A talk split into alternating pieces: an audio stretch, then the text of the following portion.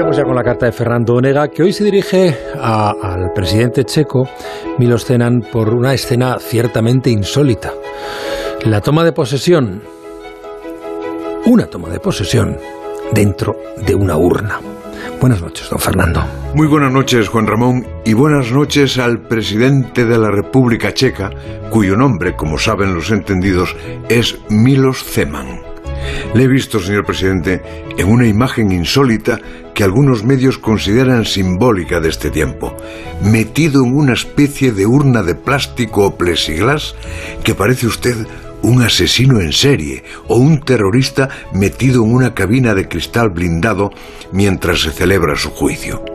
Está usted para meterse en la cama con respirador artificial pero está impecable con su traje, su corbata y su pose presidencial en silla de ruedas que un jefe de Estado puede perder la salud, puede estar envuelto en plexiglas, pero nunca puede parecer que pierde la dignidad. Lo que hace desde tan singular habitáculo es dar posesión al nuevo primer ministro, el señor Peter Fiala.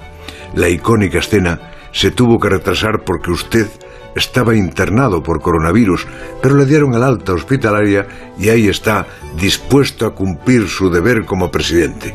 Y a pesar de ese aislamiento, su primer ministro y acompañantes están a una distancia que supera ese concepto de distancia social de la que tanto sabemos, dos metros cuando quien pone la señal es muy estricto, metro y medio cuando no hay sitio para más.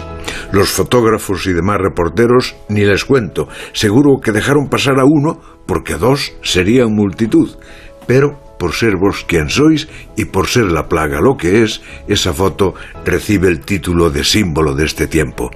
Si el COVID no fuese tan contagioso, si usted mismo no tuviera miedo al ataque de otros virus, seguro que le hubiera dado posesión a Fiala en la propia unidad de cuidados intensivos del hospital. Un jefe de gobierno no se nombra todos los días. Un jefe de gobierno no puede esperar a que el jefe del Estado se ponga bien. Una nación no puede estar al mismo tiempo sin jefe de Estado ni jefe de gobierno, porque a los pueblos les entra complejo de provisionalidad. A ver qué dice ahora la opinión pública, presidente.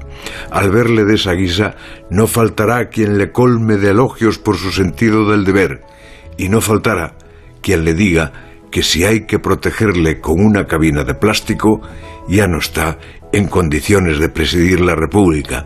Aquí, por menos, en una Pascua militar, se empezó a pedir la abdicación de un rey.